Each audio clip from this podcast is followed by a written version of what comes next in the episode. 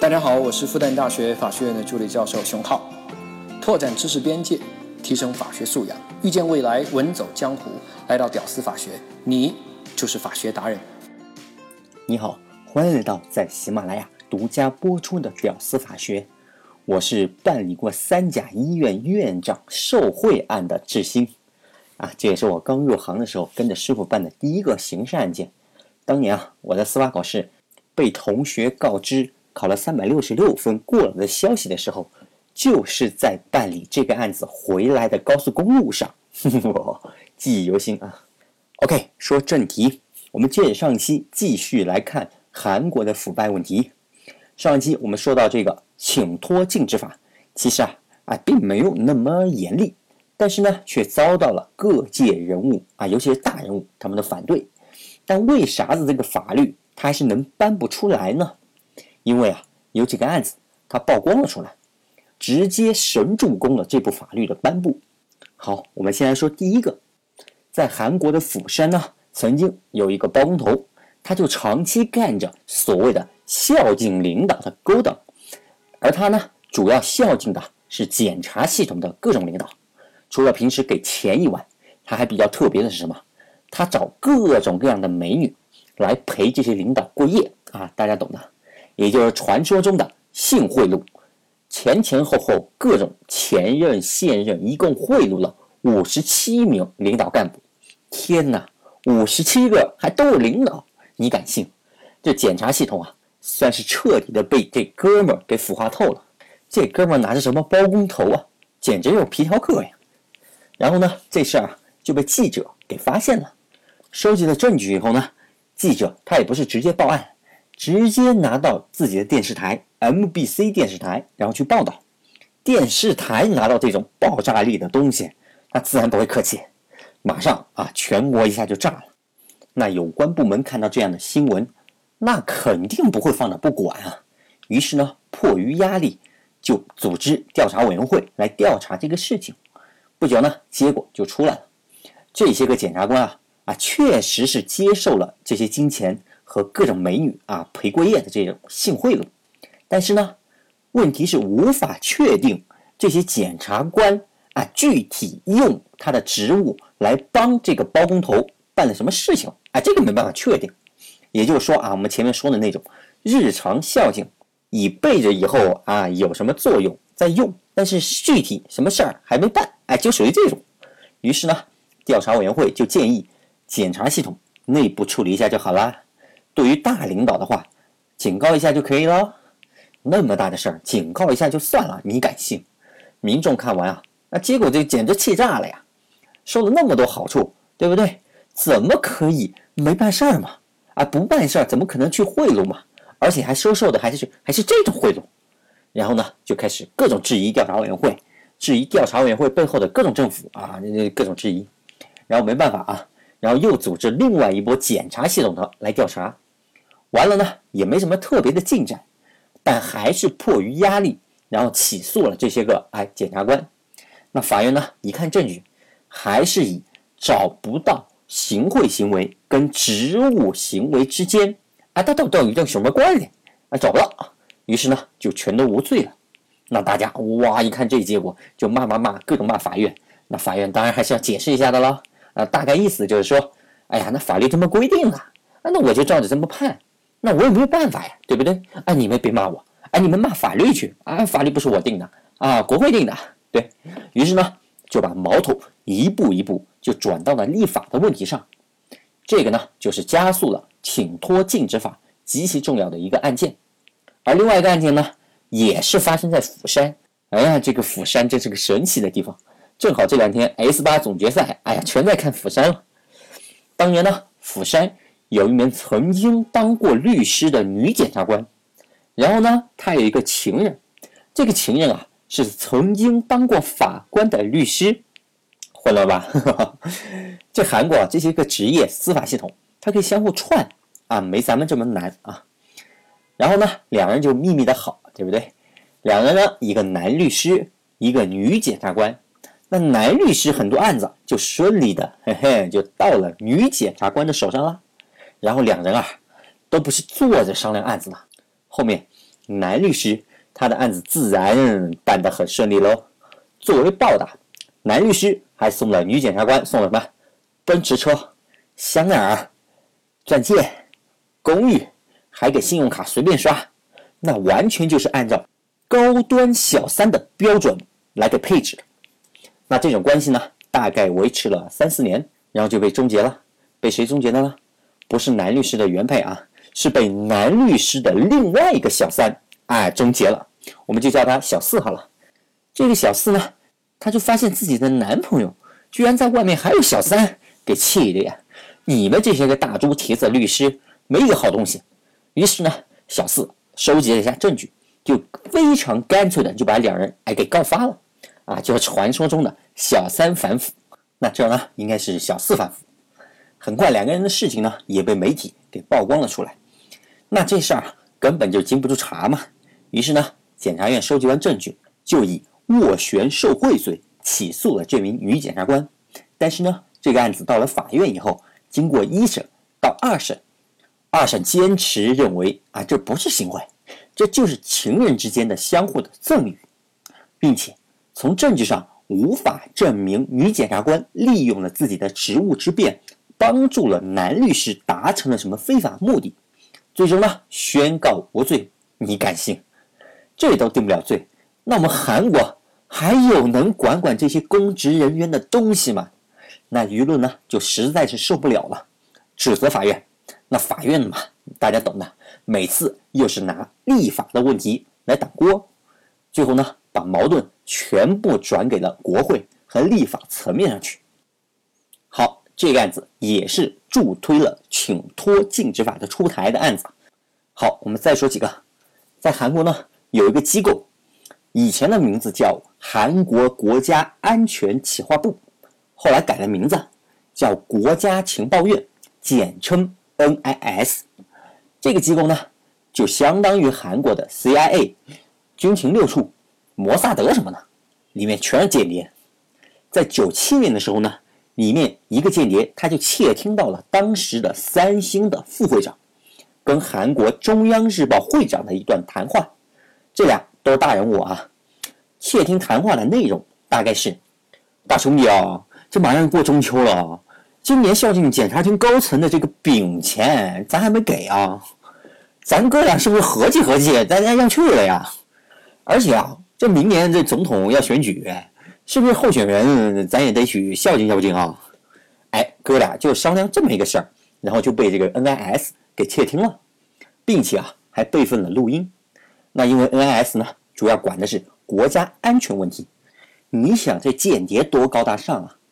那这种国内腐败问题他们也就没有管，也就把录音给放着了，也没有交给相关部门。好，这录音啊。一放好多年，八年后，韩国 MBC 电视台李记者啊意外的获得了这份录音的备份，于是呢，一点也没有客气，马上就拿到了电视台进行了独家爆料，再加上一个姓鲁的政敌知道以后啊，推波助澜，那舆论啊马上就炸了。没办法啊，这检察机关啊又来侦查这个案子了。这韩国检察系统啊，那这个问题真是多啊。事儿老出在他们这儿，但是呢，让人想不到的是，这检察院虽然查出了确有其事，但是呢，对七名涉案的检察厅的领导，还有什么谈话的两个副会长、会长这两个，却做出了不起诉的官方决定，理由是呢，追诉时效过了。更让人想不到的是，相反反过来啊，却把爆料的那个李记者。还有那个姓鲁的政敌，哎，给抓了，并且啊，还起诉到了法院，理由是诋毁他人名誉和违反了通信保护法。法院拿到了两个人以后呢，判处李记者六个月有期徒刑，鲁振迪四个月，缓刑一年。那这个鲁振迪当然还丧失了国会议员的资格喽。哇，这案子一出，老百姓又又骂死了呵呵。什么情况？这几个贪官逍遥法外，哎，反腐英雄锒铛入狱，什么玩意儿？这啊，又开始骂法院、骂立法，然后各种游行抗议。大家懂的，韩国他在游行示威上比咱们这儿容易得多。好，我们再说一个案子吧。这个案子啊更夸张。什么叫在人情、利益与规则、安全，哎，这俩一比，那肯定是人情利益排前面嘛。韩国原子能发电站因为常年需要采购一些机器设备配件，所以呢就会和很多的供应商打交道。那因为核电站嘛，涉及到安全问题，就有大量的安全检测啊，检查机机器设备零件配件是否合格达标等等的检查检测。那韩国电力技术处长金某，还有一个韩国水利原子能部部长宋某。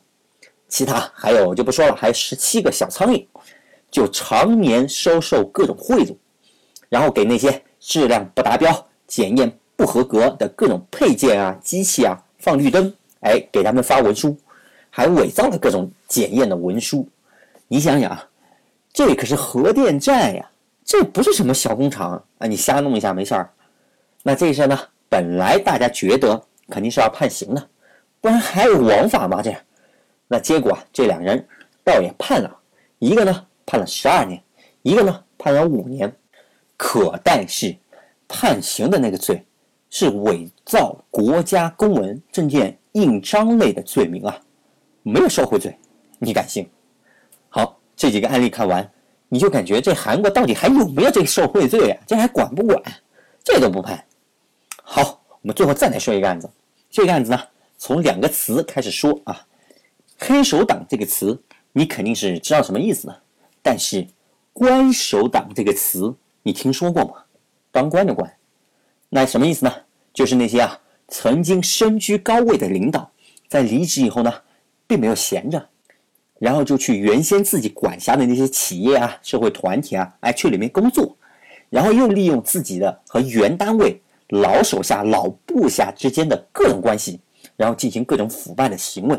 这帮人呢，在韩国就被称为官守党，而韩国呢，这种特别强调长幼尊卑的人情社会，那是一帮官守党啊，那给他们提供了极好的土壤啊。说到这啊，还有一个词配合着说啊，叫前官礼遇，什么意思呢？就是说老领导走了以后呢，老部下上任，那老领导如果再回来办事儿的话，你在任的晚辈。当然是要给老领导提供各种各样的优待啊！这种优待就是前官礼遇，这就是人的传统啊。这种现象呢，在老法官、老检察官卸任然后去当律师的这个司法领域啊，尤其的突出。当然，别的这个领域它也有。好，解析完这两个词，我们看案子。二零一四年呢，有一艘船叫“岁月号”，这艘客轮呢，从仁川。开往济州，不幸呢，在真岛附近，这个在它就沉没了，导致了三百多名乘客死亡或者失踪。那调查委员会呢，在调查为啥沉船的这个过程当中呢，他就发现，韩国海运协会和韩国船级协会，它这个民间团体啊，里面有很多曾经的机关里面的领导，他们和现任的有关船只检验检查的有关部门的领导啊。关系非常的密切，并且啊有大量的利益往来的输送，导致了这些机关啊在检查“岁月号”的时候放水。但是呢，还是之前的问题，因为无法确认行贿行为和具体放水的行为，它之间有明确的关联，还是没有办法用刑法来处罚这些官员。对此呢，老百姓当然又是各种骂了，这死人死那么多人，你想想。那当时的总统呢，正好是朴槿惠。面对老百姓的舆论呢，朴槿惠啊，自然是在各种媒体上说啊，要加快请托禁止法的推进，一定要从根本上切断前任和现任之间的利益输送。别说啊，这朴槿惠也是这么说的，哎，还真就这么干，真就在努力积极的推进。通过政府呢，各种向国会提出啊，要加快制定。啊，赶紧通过这个请托禁止法，最终呢，在朴槿惠政府的努力推动下，请托禁止法颁布了，并于一六年九月二十八号实施。哇，全国人民普大喜奔，这也算朴槿惠重要的政治功绩啦。但是呢，朴槿惠姐姐啊，好景不长，后面的事儿大家都知道了，九月份通过的这部法律，十月份闺蜜的电脑资料就外泄了，闺蜜门事件开始曝光，然后就是各种道歉，各种被调查。本来只是闺蜜门事件的话，那也还好，那无非是保密制度哎没做好。但这人啊，他要是有问题的话，他是经不起全国人民盯着查的呀。很快，腐败问题那就各种爆出来了，什么收受三星贿赂、滥用职权等等等等，一共十三项罪名啊，他就被查出来了。初步查明啊，朴槿惠所收的贿赂就超过了三点六亿啊人民币啊，我给大家换算好了。好，韩国史上最大的政治丑闻啊全面爆发，紧接着啊。什么弹劾呀、批捕啊、起诉啊、审判呀、游行啊、抗议啊啊，全都来了。后面大家知道吧？一审法院，朴槿惠判了二十四年，罚款七千九百万啊人民币。朴槿惠呢也放弃了上诉，表示啊愿意接受这样的判决，成为韩国历史上第四个因为贪腐问题被判入狱的总统。一个在任期上啊积极推动制定更严厉反腐法律的总统，最后却因为自己的腐败问题，把最严的反腐法律用在了自己的头上，不得不说，真香。好的，两期节目我们就把韩国政坛的腐败问题和大家分享了一下，希望能对你了解我们身边这个世界更有帮助。OK，能听到最后的都是真爱。我是志新，我们下期。再见。